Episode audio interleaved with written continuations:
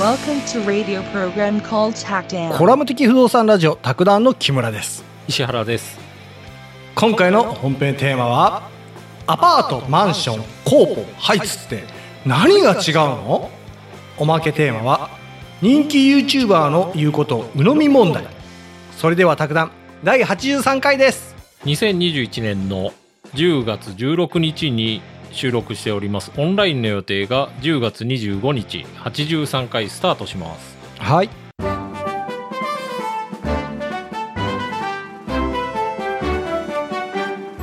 賃貸情報局っていうところのサイトから、うんうん、名前の違い何なのと。全部一緒だねうん。 アパート、マンション、コーポ、ハイツ。特にアパートコーポハイツって、うん、全部一緒に思うねで、これ、まあ結論から言うと、はいあの、明確な定義はないんですよね。えないのうん。で、登記簿、登記情報に建物の登記情報ってあるんですけど、うんそこにはもう共同住宅って書いてある。共同住宅になるんだね、うんほほほだけ、あのーで、あと構造が書いてあるんですよ。木造うん2階建てとか、うんうんうん鉄鉄筋コンクリートとか、うんうんうんうん鉄骨造とかね。うんうんうん。で、それをふわっと分けてると。 その名前で。ふわっと分けてる、はい。えじゃあたまになんかあのその線引きがあやふやなやつもあるあやふや、たまにというか全部あやふやですがね。あやふやうん。別に、一階建てのうん木造のなんかアパートに、うん木村マンションでも別に間違いじゃないと。二部屋しかなくても、例えば。見え切るうね、ん。はい。はいアパートとは、一般的には、あの、一応決められてるんですよね、全部。ああ一般的な解釈があって、うんうん。まあ、アパートは一般に木材や、うんあと、あ、まあ、も木造ね。木造とか軽量鉄骨造で2階建て以下の共同住宅と。はあはあはあはうん。まあ、それがアパートかなと。あアパートはあはあマンションは、うん鉄筋コンクリート。うんもしくは、鉄骨転筋ココンクリートとか、ああと、重量鉄骨とかで、うん3階建て以上の共同住宅と。うんうんうんで、アパートより規模が大きくて丈夫ですよと。うんうんうんうんうん。ですね。なんかで、イメージ的には、うんうんアパートって言うとなんかちょっとボロい感じしますよね。そうだねあの、うん玄関の横にあの洗濯機だねうん。まあもっと言うと、それ、なんとか層とかの方がもっとそうなんですけど、そうだね。うん。木村層とかあ ったら。なんか、一気にノスタルジックになるね。うん。アパートって、うん。木造なんですけど、まあ木造って結構つ通気性はいいみたいですわ。あ、そうなんだ。はほい。ーで、マンション、は、うん。あの、強度とか耐久性良くて、うん。鉄筋コンクリートね。はうん。で、でかい建物もできると。あ。はあ、はうん。優れてる点行きましょうか、マンション。あ、はい。マンションのメリットは、うん。防音性がいいですよと。はあ、はあ、まあ、うんまあね。まあ ね。あれでも結構ね、でかいマンションでも、うん。音が響きますから気をつけてくださいって張り紙ちょいちょい見ますね。あ、そうなんだ。うん。あの、ダメじゃん。 ゃん。ねえ鉄筋コンクリートの建物も、うん。意外と遠くまで音が響くので、何時以降は静かにしましょうみたいなの、よく見ます。マンションって、あの、購入したりするじゃんうん。購入した後になんか、あれだね、ひその周りの人たちにすっごい気を使って生活するのって、なんか息詰まるね。 まあ、どのくらい気にする人がいるかで全然違ってくるでしょうね。うんああ。。気にし度合いが。うん。うんうんうんううんん。そっかそっか。あとはまあ、オートロックとかついてるのがメリットですよと。あでー、でかいから、物件が、オートロックとか宅配ボックうス。ん、うん、うん、うん、うんうん。じゃあ、アパートって優れてる点あるのと。 。まあ、家賃安いよねって書いてますけどね そこだよね、やっぱはり。い。あとまあね、間取り的に、うん。アパートの方がし収納が、押し入れが多いと。はあはあはあ。で、マンションの場合、クローゼットが多いらしいですけど、うん。収納、あのー押し入れの方が使いやすいよっていう人も結構多いと。はあはうあはあ。ん。ですね。うん。押し入れか。あと他にも呼び方あって、はい。ややこしいのうん。例えば、貸し屋と借り屋ってどう違うのと。一緒じゃないんですかうん。まあ、これ立場で違うと。ああ、ななるほどね。。大家から見れば貸し屋だし。うん。うん。あれ気になるんですよ、僕。あの、今日はライブハウス貸し切ってやったわ、とか言うんじゃないですか。貸し切りで、とか言って。うんでも借りる側は借り切りだろうって思うんです けど。貸す、貸してないよねって思うんですよ。どっちでもええやん。 貸し切りにしてやったわっていうの。そこ引っかかるの、池原さんぐらいじゃろ。いや、あれ、あれ多分結構気にしてる人いいると思いますよ。あ、と、不動産関係の人いやいや、じゃなくて、そのなんか、え、それどうなんて。まあ、まあ、か感じは確かに違うけどね。多分これね、ネットで検索したら出てくると思いますわ。マジかよ。そう思います。そんなこと気にして生きたことね。もう、貸し切ったわって言ってる側ですよね、木村さんはも。うもう もう貸し切ったわ。やったったわ店、店、が、今日は貸し切りですっていうの分かるんですよ。ああはあはあ店が貸してるから。あ、申し訳ありません。今日貸し切りなんですってそ言うってそうそうそう。あ、そうです。か。あーは分かるんです。よ。うん。うん。でも。ライブハウス貸し切ったわ。そうそうそう。え、貸し切ったって、それ、君、ライブハウスのえ経営者じゃないよねってなるんで すよ。あんた借りてる方だろうって。そうそうそうそう。借り、借り切ったんだろうって思うんですよ。そこうん。まあいいです思うよ。次。テラスハウスあテラスハウスな。あれなんなん結局、テラスハウスって。は、えっうと、ん二階建ての、い一般的にですけど、うん。二階建ての連続式住宅と。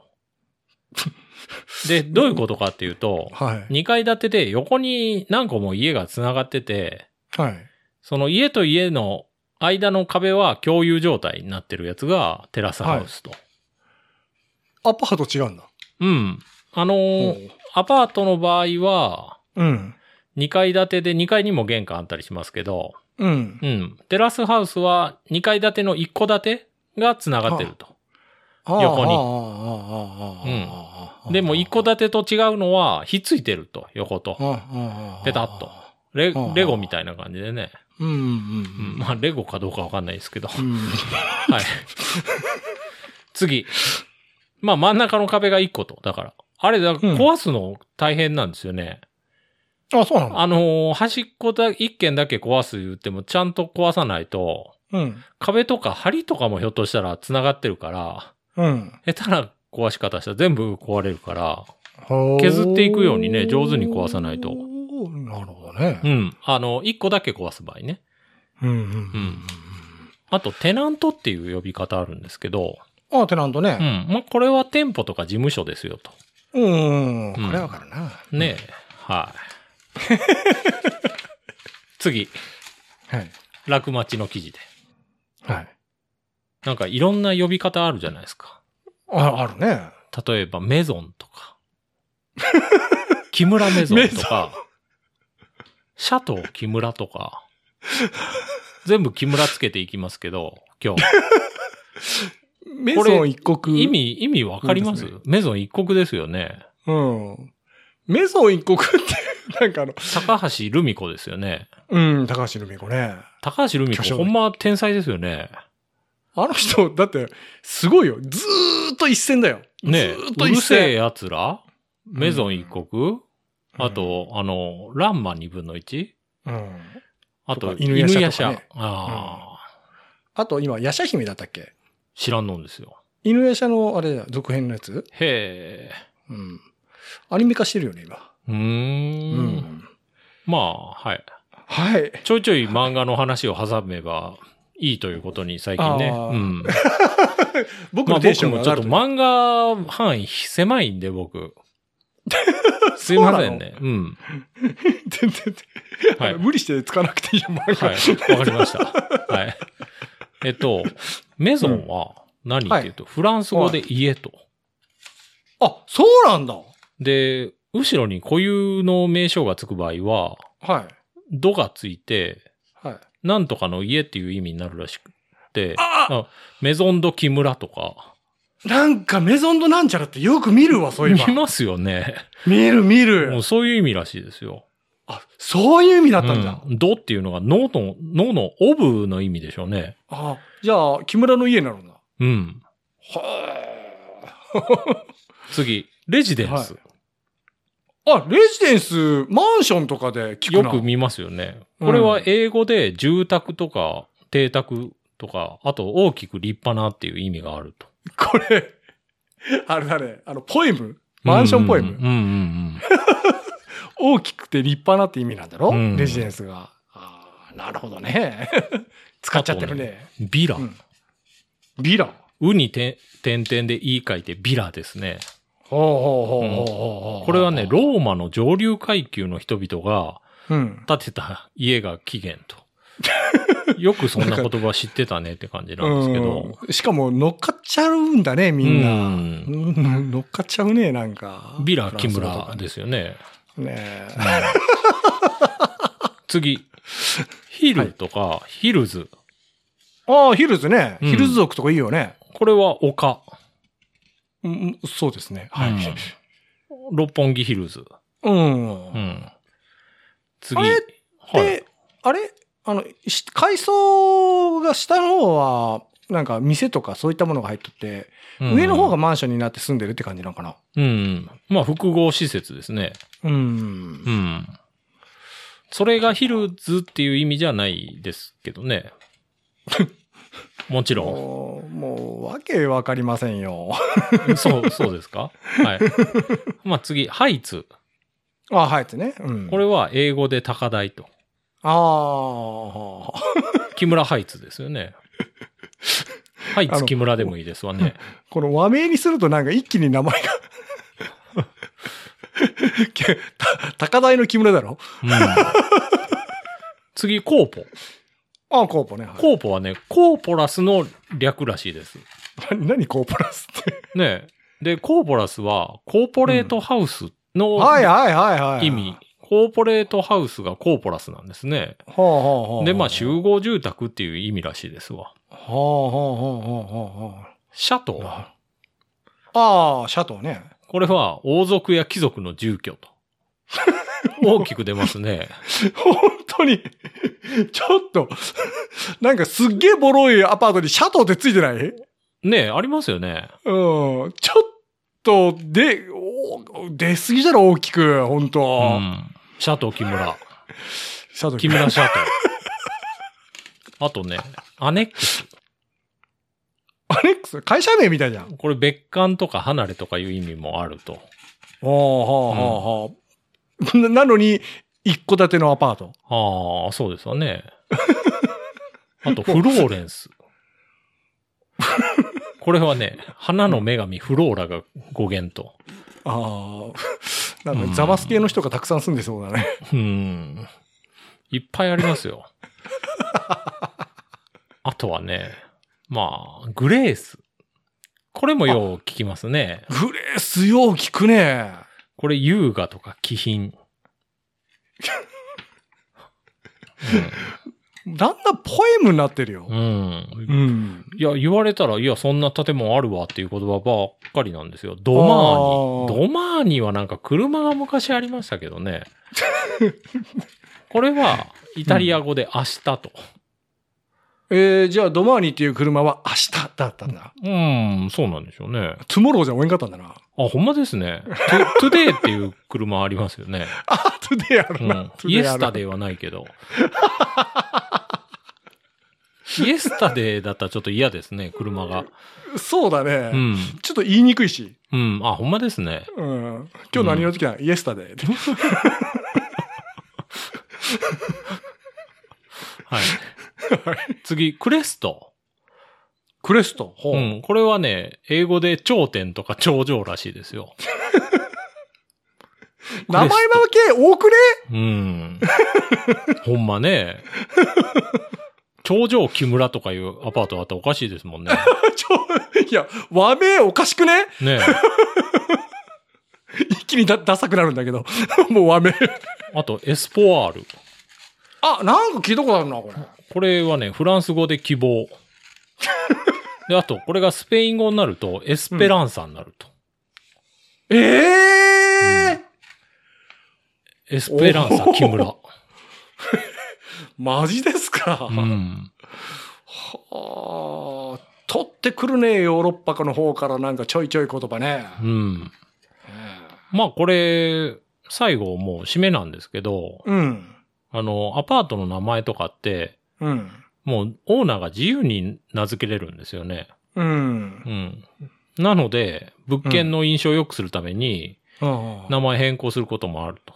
あー、なるほどね。あんまりでもボロいのになんか、ねえ、プリミエールとかつけられても、え、これってなりますよね。ああ、まあ確かにね。なんかプリミエールのイメージで探したのとあまりにも違うと、うんうんうん。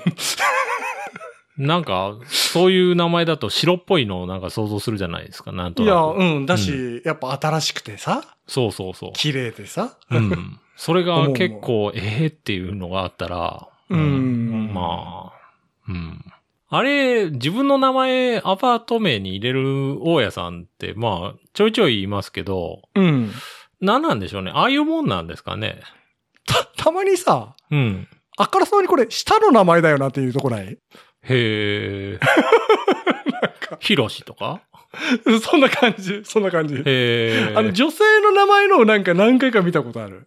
へ いや、面白くて覚えてたんだけど。え。ヨシコとかあだからえっとね、えっとね、み、み、み、えだから、みほ、みほことかなんかそんな感じだったかな。 いや、それ見た時にまるでスナックみたいだなと思ったよ。 おー。うーん、まあ、それありかもしれないですね。あの、コーポ森高千里とか言って、もうなんか芸能人の名前そのまま持ってくるとか。ちょっと、ちょっとす、そえ、書くの住所に。うん。免許証出ちゃうよね。ねえ。あ、ほんまですね。それちょっと面白いでしょうね。その、面白がる人は入居してくれるかもしれないですね。ああ。 こでも公式の文書に残っちゃうの嫌だなもう、アパート名が普通に芸能人の名前とか。そうだね。うん。石原さんのアパートなんかすっげえ名前つけてほしいな。うん。これからなんか。はい。もう石原さん並みにこう尖ってるやつ言ってほしいな。わかりました。あ絶対 絶対理解して、この、わ分かってないのに分かりましたっていう。はい。じゃあ、おまけに行きたいと思います。はい。はい。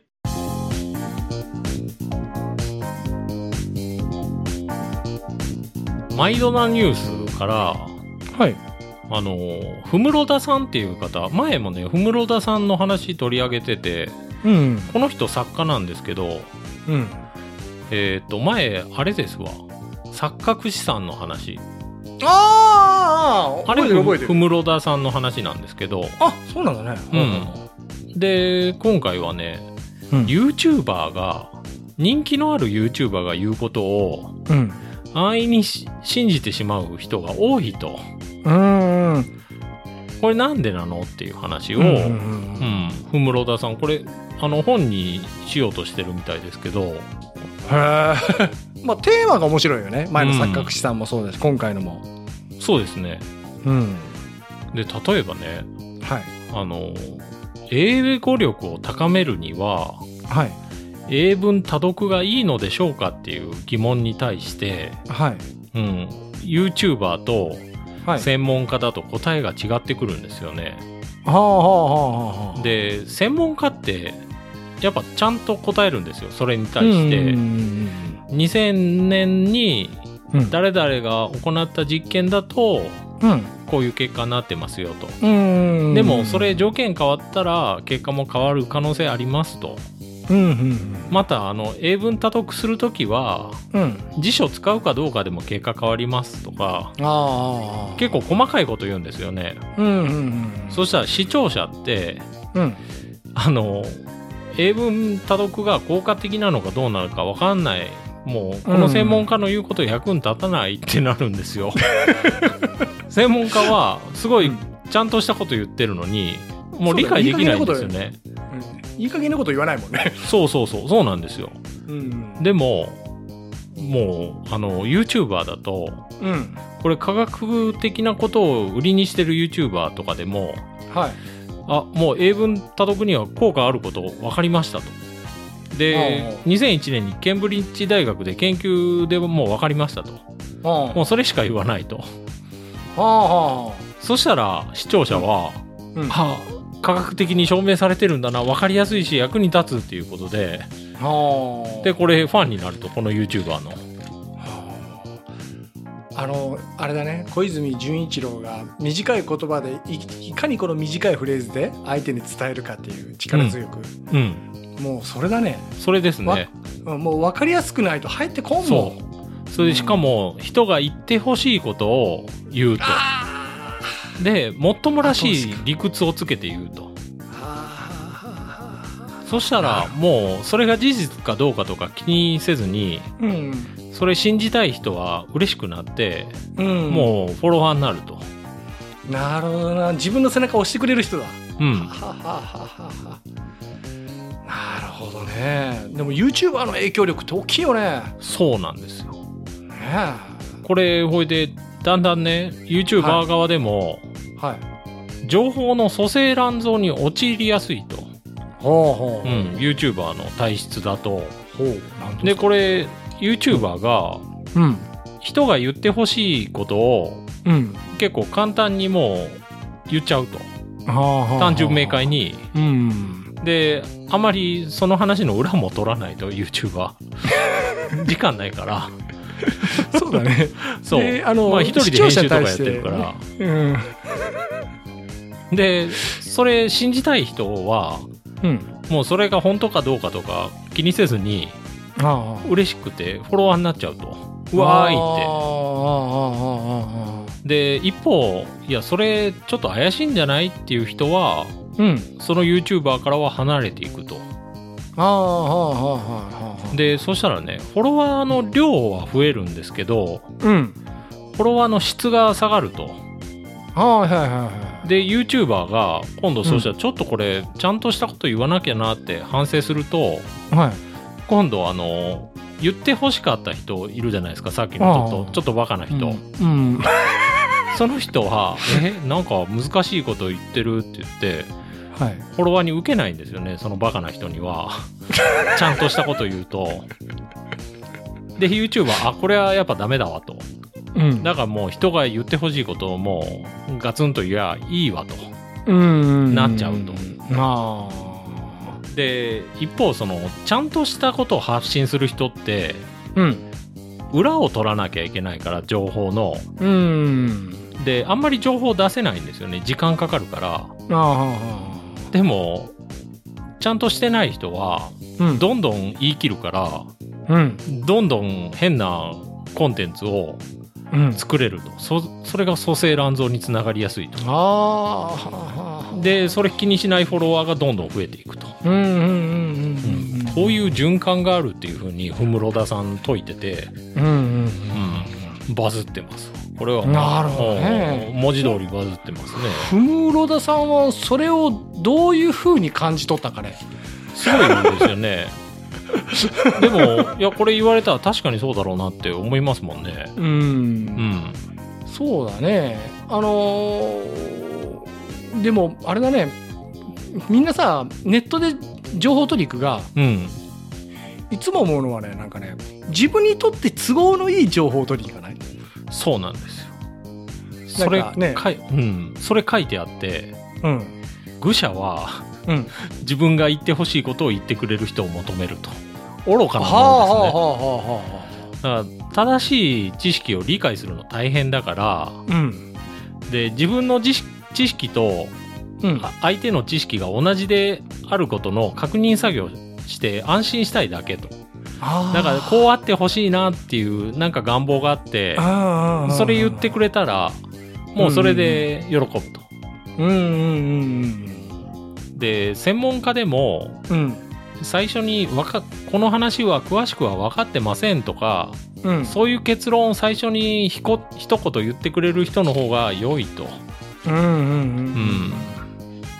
んなるほどなと思いますそうね。あのすごくニュートラルな状態でのうん率直な意見っていうのが本当は大事なんだけど、うん、ねえまあ でも本当にただ単に背中を押してほしい人にとったら YouTube って安心なあれだろうね コンテンツだろうねただ単に背中を押してう、んうんただ単に押してもらいたいと自分に自信がなかったりね、それが結局ねうん、あれとかにつながってるんだと思うんですよあのワクチン反対運動とか、ああはいはういはいはい、ん、そういう人とかそういうコンテンツ大量に見て、うんうん、どんどん安心してうん、 反枠にのめり込んでいくと。そうなのはい、あそれ もねあの知らなかったここの間読売新聞の記事でいいのあったんで、はうん、それ結構力入ってましたよ8回連続ぐらいでね、あ8回も、うん、で70代の人とかがうん夫婦ではい今まで仲良くやってたのにうん、なんかご主人がその YouTube で反ワクチン運動にのめり込んで、はいでもう夫婦関係壊れちゃったみたいな話載ってていや本当だからこのね YouTube による情報、なんか間違った情報の拡散とかってすごい拡散力強すぎて洗脳みたいな感じなんでしょうね半分はあはあはあはあはあはあなるほどなうんだから結構ね軽く背な背中を押すとかそういうレベルじゃ収まらない感じですねなるほどねあの人ってさい今すっごい世の中が情報あふれてるじゃんはいほんででも情報を取得できるさ量ってもう個人だと結構限界ないそうですよねうん、うんその時にさあのどういったかねまあ誤ったコンテンツって言ったら言い過ぎかもしれんけどちょっと違うコンテンツを23個見たらさうんその人にとったらその世界が全てないよねうんそうですよね、うん、その23個で染まっちゃうよね。だからその辺をその YouTuber の質を見極める必要はあるんでしょうねうん。 YouTube から情報を得るとしたらああ。YouTube なたまに見ると面白いよなうんただあれもなんか変な情報を出してる YouTuber はまあ一目見たら大体分かりそうな気はするんですけどまあのめり込んでいくんでしょうね、んうんねえでもあの見ようてあの再生回数とか見たらおこの YouTube の内容でこの再生回数なんかって思うやつあるねうん、うんありますねそうあれを見た時に拓段もこうならんかな なるほど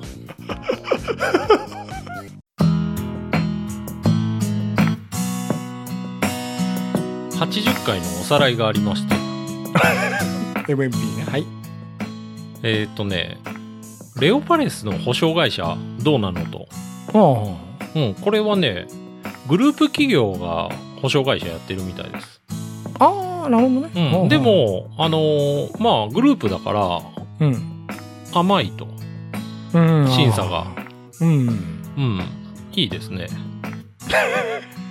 審査が甘いうんたまらんぜってあとはね、 あとはそんなになかったですね。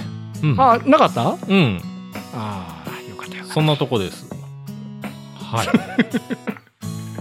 あとはね、 MVP あねあとごめんなさい、あの、ニューヨークでポニーテールはいはい流行ってないらしいですわ。流行ってるっていう記事もあったんですけ ど、流行ってないっていう記事もあったんで、多分これ流行ってないですね。ああでも向こうってさうん。あの何でも許されそうな感じでねうん。えあの弁護士が別にモヒカンでもいいよみたいなねうん、そうですね。えそんなの関係ないんだよもう能力なんだよ、うん。ねえ、そこら辺がやっぱ自由なんだろうなと思った、うねん。はい。まあ、はい今回はこんなところで。今回もお聞きいただきありがとうございました皆様からのお便りをお待ちしています配信予定とお便りの宛先はホームページでご確認くださいでは次回もポッドキャストでお会いしましょうさようならさよなら。